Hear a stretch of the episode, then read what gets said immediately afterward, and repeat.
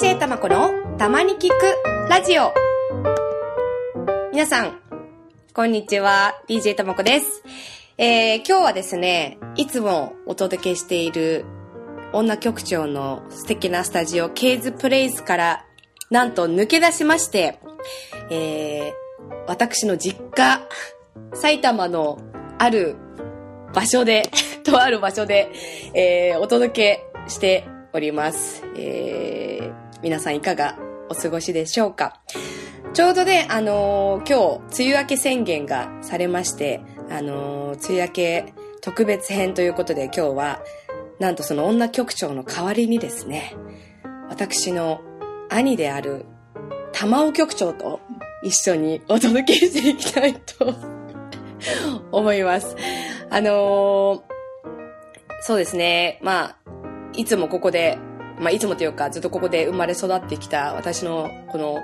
リビングでですね、お届けするのはなんとも不思議な感覚ではあるんですけれども、あのまあ、楽しく今回もボリューム3やっていきたいと思いますので、ぜひ最後までお付き合いください。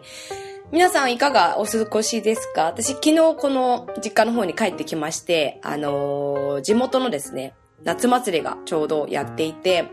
久しぶりに覗きに行ったんですけれども、なんかあの世代交代を感じまして、あのーまあ、顔出したら、もしかしてちょっと馴染みのある友達かなんかに会えるかなと思って行ったんですが、あのーまあ、特にそういった、あのー古い友人に会うことはその場ではなくですね、えっ、と、今の、まあ、中学生や小学生、まあ、こんなに子供がまだこの地域にいるのかなってびっくりすびっくりするような、あの、祭りだったんですけど、何が違ったって、あの、昔は、なんかこう、地域の人たちがま焼きそばを作ったり、こう、たこ焼きを作ったりっていうような、もっと地元感満載の祭りだったんですけど、今、あの、屋台とかが、えっ、と、皆さん、夏フェスとか行かれた人はわかると思うんですけど、その、ご当地の、あの、例えば富士宮焼きそばとか、なんかああいう業者がですね、本当にロックフェス並みの看板をぶら下げて、まあ規模はちっちゃいんですが、あのーそこにお店を出している、まあ、そういった光景が、えっ、と、昔の自分がね、ちっちゃな頃には見、見てなかったので、あなんかこういうところにもちょっとフェス風なものが入ってきてるんだなと、えー、なんとも不思議な気持ちになりました。でも、やっぱりこう、地元のね、お祭りにたまに顔を出して、まあ、あの、規模は小さくても、なんかこう、馴染みのある空間で、あの、夏を感じるっていうのはいいもんだなと思って、えー、すごい楽しい時間を過ごしてきました。で夜にはね、あの、この近所の、えー友達と、えーちょっと、あの集まって、話をしたりして、夜中の、昨日の夜3時ぐらいまで、いろいろ昔はこうだったよね、ああだったよね、みたいな話をしてきたんですけれども、まあ、あの、たまにこうやって地元に帰ってきて、えー自分のね、小さな頃の記憶とこう、つながりを見つけるっていうのも結構楽しいんじゃないかなっていうふうに感じています。はい。では、今日もですね、早速トークコーナーに入っていきたいと思います。たまこの英語やろうよのコーナーに入っていきます。はい。では、あの、まあ、何せね、実家で収録ということで、時々扉が開いたり、閉まったり、えーカラスが鳴いたり、えーというような音が 入ってくるかもしれませんが、あの、そこはちょっと、皆さん、えっ、と、気にせずにですね、えーいつものコーナーを進めていきたいと思います。まあ、前回、えーカナダのにこう到着した、その、もう、カナダに到着したスタート編ということで始めたばっかりなんですが、まあ、今日はせっかく玉尾局長が、あの、ここに、いるので、あの、兄とですね、玉尾局長と一緒に行った、えーシアトルの話をちょっとしてみたいなと思いまして、えーしちょっと、あの、シアトル編ということで一旦カナダから 抜け出して、えーお届けしたいと思います。えっ、と、まあちょっと、玉尾局長、はい。はい。初の声を、あの、聞かせていただきたいと思うんですが、あのーそうなんです。えっ、と、私がまあカナダに行って、あのーまず、そうなんですよ。えっ、と、ビザをですね、更新をしなくちゃいけなくて、一旦えっ、と、カナダから抜け出してシアトルにビザの更新をしに行った時に、実は、あのーまあ、シアトルといえば、当時はマリナーズにイチロー選手がね、いたわけですよ。はい。で、あのーそのイチロー選手を、まあ、見に行かないわけはね、ないということで、一人で球場に足を運んで行ったんですけど、まあ、その時に、あの、たまたま隣に座っていた日系の、その、アメリカ人がいて、で、その方たちは、二人、男性二人で、あの、遊びに、あの、球場に来てたんですけど、まあ、なんかちょっと気になったんでしょうね。こうちょっとちっちゃめの日本人の女の子が、なぜか一人で シアトルの球場で、あの、野球観戦をしているっていう状況に、多分その日系人の方の方が、あの、日系人と、あの、あの、アメリカ人の人が、あの、もうそのままいて、二人でいて、で、私にあの、声をかけてきてくれて、どっから来たの？日本人なの？みたいな感じで。で、あの、まあ、日系人だけど英語しか喋れない人なので、まあ、英語で会話をしたんですけれども、あの、その時に、まあ、あの、その、野球ってこういうのだよっていうのをその人たちから、あの、野球の観戦の仕方をね、学んだりして。で、そこで、あの、一つ、皆さん、あの、球場で聴く音楽、知ってますか？アメリカの。はいはい、はい。あの、うはい、うちの玉尾局長は大のメジャーリーグファンということで、えー、もうメジャーリーグの話をさせたら、本当にもう止まらない感じなんですけれども、というかそこから英語を学んでいると言っても過言ではないですね。むしろそれしか知りません。そうなんです。むしろもうそこの、そこの用語しか知りません。野球用語だけは飛び抜けてずば抜けているという。そこだけは、もしトイックとかで単語が出てきたら間違いなく900を超えるんじゃないかっていうような レベルの語学力を実はこの玉尾局長は持っているんですけれども、あの、そうなんです。Take me out to the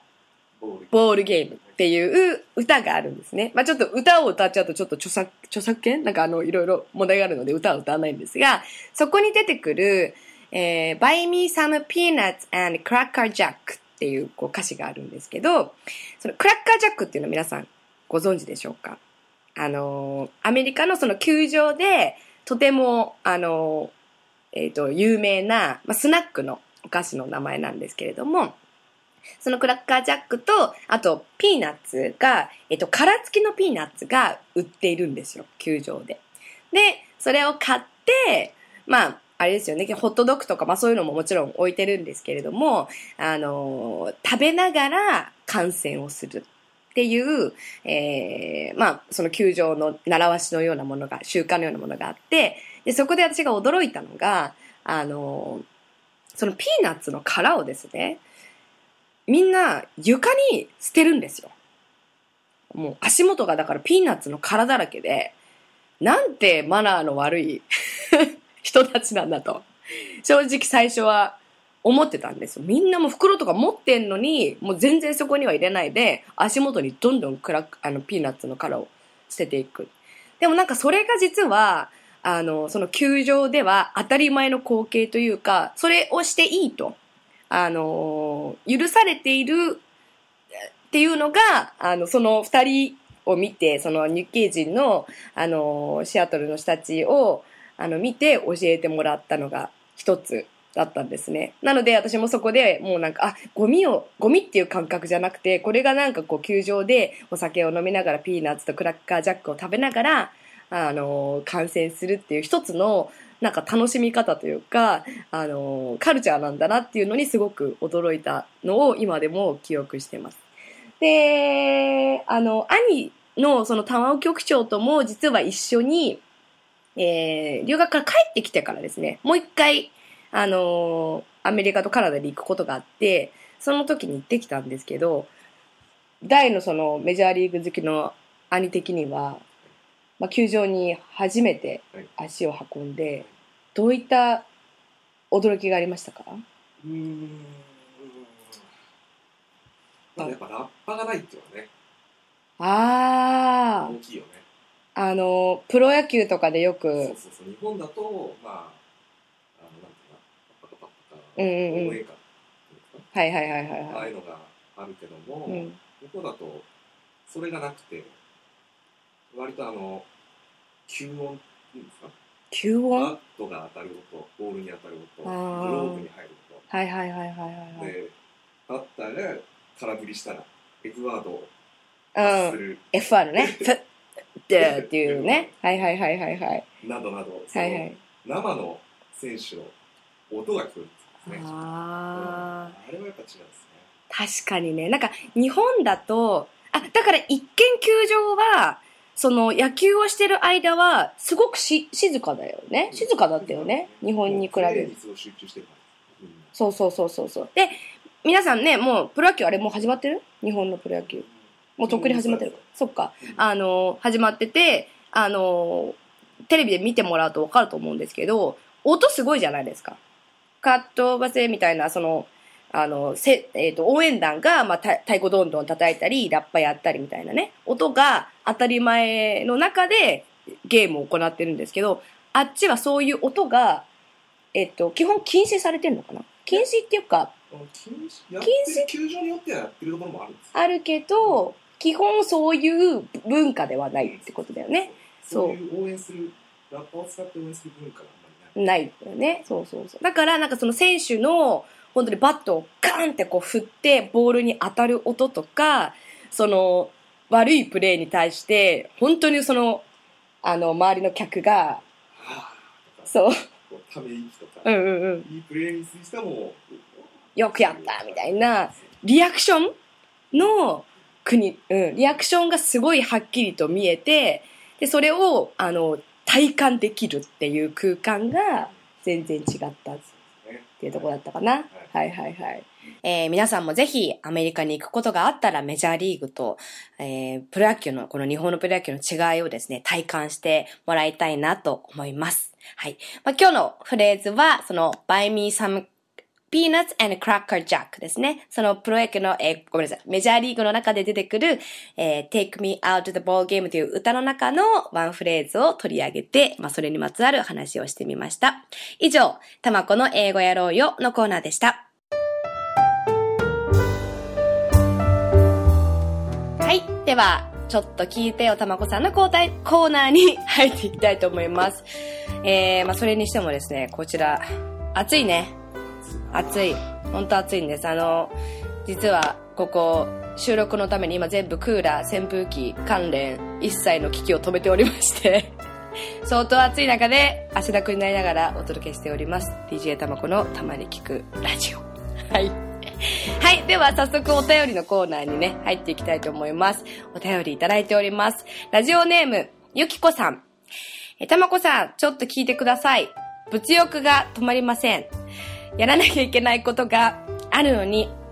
ついつい Amazon や楽天などを見ては欲しいものを探して時間を潰してしまいます。なんか欲しいなと思うと必要ではないものかもしれないのにたくさん時間をかけて調べて買ってしまい気づくとやらなきゃいけないことが後回しになってしまいます。特にリッチなわけでもないのですが安いものでも買うこと自体に満足しているのかなと思います。物欲を抑える方法ってありますか？というお便りをゆきこさんからいただきました。ありがとうございます。ということで、たまおさん。はい。これどう思います？物欲、抑える方法。いやもう物欲はもう抑えられないですね はい、抑えられない。結論出ました。抑えなくて良いという結論が。抑えられないですもうそう抑えようとしちゃダメですでもそうだよね。なんか私も、あの、物欲自体が、あの、悪いことではないと思うし、あの、すごいこのゆきこさんの気持ち実はなんか分かっていて、その、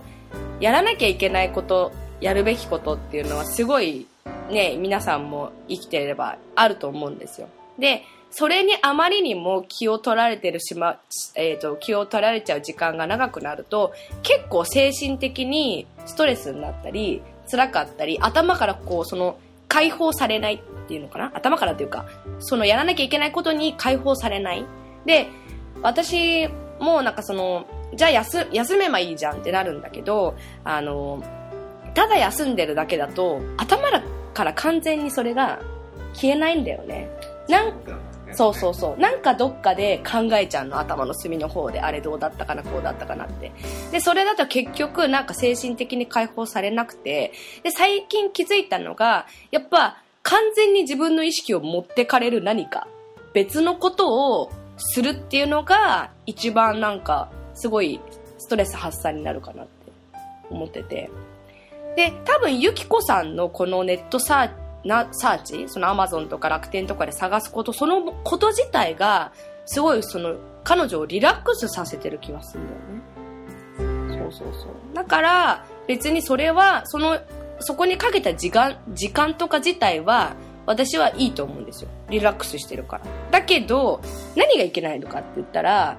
物が残ることなんですよこれはなんかやっぱその目に見えてあこれ使ってなくない？みたいな。これ、いらなかったんじゃない？って。そうそうそうそうそう。それが、目に見えて残ってしまうと、そこで初めて自己嫌悪になるわけですよ。私、いらないものにまずお金を使ってしまった。いらないものを探すのに、使ってないものを探すのに、あんなに時間を使ってしまった。で、その気持ちを感じなければ、このあの、物欲を、こうなんか、ネットサーフィンをでして、こう探していく。まあ、あとは買い物しに行って、見ている時間っていうのは、別に悪いことじゃないと思うから。じゃあ、目に見えなければうん、そう。だから残んなければいいから、捨ててしまえって話なんですよ。本当に。買ったものを あの、処分。処分してしまえば、あの、買った、選んでるそのもの自体はすごいプレシャスな時間になって、後で後悔することは一切ないから、あの、捨ててしまうか、ね。まあ、あとはフリマとかで売って、物を循環させるか、誰かにあげるか、誰かにあげるためのものをネットサーフィンするか、ね。あとは、あれですよ。食べ物ですよ。ね。そう。美味しければもうそれで、うん、なくなっちゃうもんね。そう。食べちゃえば。そう。食べ物でいいですよ。食べ物を。俺はそっちの方が好きです。そっちの方がいい、はい、その方が、あの、身に、まあ、ちゃんと食べて消化されて出るっていう。ね。実に。そうそうそうそう。で、まああの、まあそこでね、まあちょっと、その、余計な脂肪がついてしまう危険性は、まあ否めないけど、まあだったらその、なんかその、なんていうの、海藻とかさ、海苔の佃煮とかさ、なんかそういうそういう方で、その安い、安くて価値のあるものを探し、さ探してみるとか、なんかそういう発想の転換で、物欲は 抑えなくていいんじゃないですかっていう結論で、よろしいですかね？なんか、物欲より食欲の話になっちゃったね、結局ね。まああの、夏、夏バテの時期でもあるからね。夏バテの時期でもあるから、まあ、もうこの夏はじゃあ、美味しいもの買い込んで、一緒にみんなで食べようっていうところの観点から、この、あの、ネットサーフィンをし続けるっていうところでね、いいんじゃないかなと思います。検索するなら食べ物にしろ。そう、皆さん覚えてください。検索するなら食べ物にしろっていうことです。はい、以上。多分ごめんね、こんな回答で、本当に。いや、でも本当にそうだと思う。あの、いいと思う。別に、あの、物さえ残らなければ。なので、ああと循環させればね。あの、そのあなたがやってること自体、ゆきこさんがやってること自体は、決して悪いことじゃないし、あの、リラックスしてる、すごい大切な時間だと思うので、あの、ぜひぜひ続けていただきたいな。そう思います。はい、こんな感じで、あの、皆さんの、お悩み 解決できてるかどうかわかんないけど、でも、あの、みんなでそういう話をね、ちょっとシェアしたりとか、あと、悩みじゃなくても、あの、こんなこと起きたよとか、こんなこと感動したよとか、あの、あなたが感じたね、そのことをぜひぜひ、えー、たまこに、あの、聞かせていただきたいなと思うので、ぜひ皆さんからのメールお待ちしています。以上、たまこの、えー、ちょっと聞いてよたまこさんのコーナーでした。たまこの音楽聴いてよのコーナーに入っていきます。はい、えー、ここのコーナーでは引き続き私のオリジナル曲、青についての、えー、歌詞のですね、解説をやっていきたいと思いますので、皆さん、あの、懲りずにね、毎、毎、毎週というか、毎回懲りずに、えー、聞いていただければと思います。では今日は早速サビの部分ですね。えー、では、えー、朗読していきます。青く澄んだこの広い空も、星を隠す静かな夜空も、全部あなたと見てみたいんだ。そんなことを考えて、二人歩く別々の道がこの先一つに重なるなら、わかるはずない未来をまだ信じているよ。はい。という、えー、サビの部分になります。もう本当になんか読んでて、こっぱずかしくなるんですけれども。あのー、でもこのサビの部分、実は自分はすごく気に入っていて、あの、この青く澄んだこの広い空もっていう出だしは本当になんか自然にこのフレーズは出てきて、で、あの、空とか、やっぱ、星とか、あの、まあね、皆さんも好きな方はね、あの、自然なので、あの、たくさんいると思うんですけど、私もやっぱり空を眺めたり、星を眺めたりするのが、すごく好きで、あの、特にあの、夕焼けとか、あの本当になんかこう、太陽の光が雲のこう、あの雲からこう、差してる感じが、えー、こう電車ね、あの乗ってたりして、えー、空からこうすごい光が広がっていく状態を見てたりすると、本当になんとも言えない、こう、あの、気持ちの良さというか、あの、やっぱ人工的に作られたものではない、あの、ものだからこその、あの、美しさっていうのをすごい感じるんですよ。うん、なので、なんかそういう綺麗な、あの、美しい自然を見た時に、やっぱりこう、ふと思い浮かんでくれ、くるっていう人は、すごく大切な存在な人で、で、あ、こんな素敵な空見たよとか、こんな夕焼け見たよとかっていうのを、あのー、知らせたいなっていう、こう、あの、そういう人が浮かんでくる瞬間っていうのが、あの、このフレーズの中に含まれています。はい。なので、なんかそういう、あの、二人歩く別々の道がこの先一つに重なるならっていうのは、まあ何かこうスペシフィックに、えー、情景があるわけではないんですけど、まあいろいろ今までもいろんな人と出会ってきたり、あの、これからまた出会う人が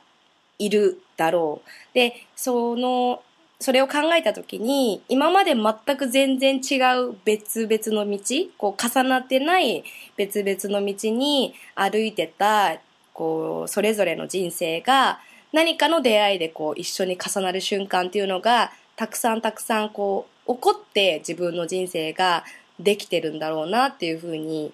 あの考えることがあってでそれは今重なってる人もいればまたその重なりが離れていく人もいればまたこの今は重なってないけど自分が歩いてた先にその道がピタッと重なる人も出てくる。なんかそういうこう人生の、あのー、なんかそれぞれの道の重なりっていうところに、あのー、なんか喜びとか、もちろんそこには別れの、あのー、悲しみもあるけど、なんかそういうのを楽しみにしながら、あの未来を信じていきたいなっていうふうに思ったわけですね。なんかちょっと恥ずかしいんですけど。はい。なので、まあ未来っていうのは結局、いくら考えても、あの、わかるはずがないなと。なので、まあ、不安ばっかり数えてても、あの、しょうがないな。だから、だったら、こう、小さい頃に、まあ、ちょっと歌詞が戻りますけど、小さい頃に信じ、信じれたぐらい、こう、強い気持ちで、未来の出会いとか、未来に起こることを、あのー、信じて今を生きていった方がきっと楽しいんじゃないかなっていうふうに思って、えー、生まれてきたこの歌詞になります。はい。はい。なので、まあ、この青という、えー、ここにね、あの、この曲の、あのー、タイトルも、えー、青く澄んだっていうところで、この青からも、えー、この曲のタイトルの、あのー、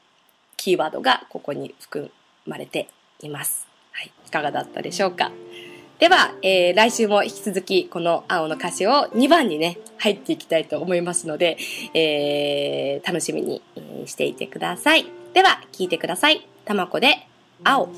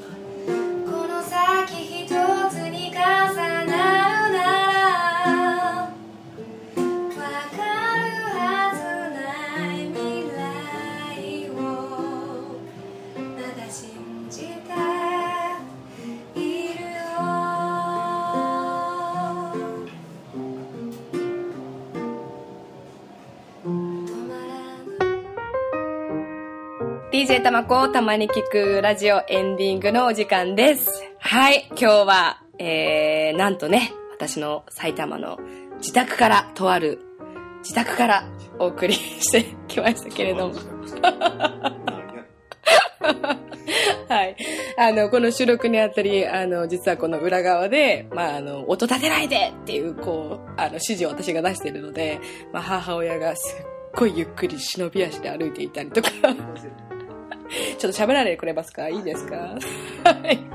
はい、そんな感じでお届けしてまいりました。いかがだったでしょうか？玉尾局長、はい。どうで、どうでした？ラジオ初参戦。うん。ちょっともっと話したいですよね。あ、そうですね。結構ね、話したいんですよ、この人。なので、まあ、あの、メジャーリーグの話に行っちゃうと多分もう30分そこらじゃ止まらないので、でもね、やっぱ結構楽しかったので、また今後もちょっと特別企画なんかをやって、ちょくちょくこの玉尾局長にもですね、あの、とある自宅から 送っていきたいなと思っています。はい。で、まあ、またね、あの、もちろん、ケイズプレイスの女局長にも戻っていただきますけれども、あの、新鮮な感じでこうやっていろいろ場所を変えながらですね、えーやっていきたいと思います。あの、まあ、玉尾局長とはですね、あの、まあ、この自宅でよく、あの、定規をこう、お互い持って、あの、追いかけっこをしたりとかですね。あの、あと、食べ物をね、あの、冷蔵庫に入ってるシュークリームを食べた食べないで、あの、ガチの喧嘩をしたりですね。いろんな思い出が。違います。本当に人のもの食べるんですよ、この人シュー。クリームじゃなくて、ココアサンドです。ここはさ、懐かしい。本当に人のもの食べるんで、あの、これ私が絶対買ってきたっていうの分かってんのに、食べるんですよ。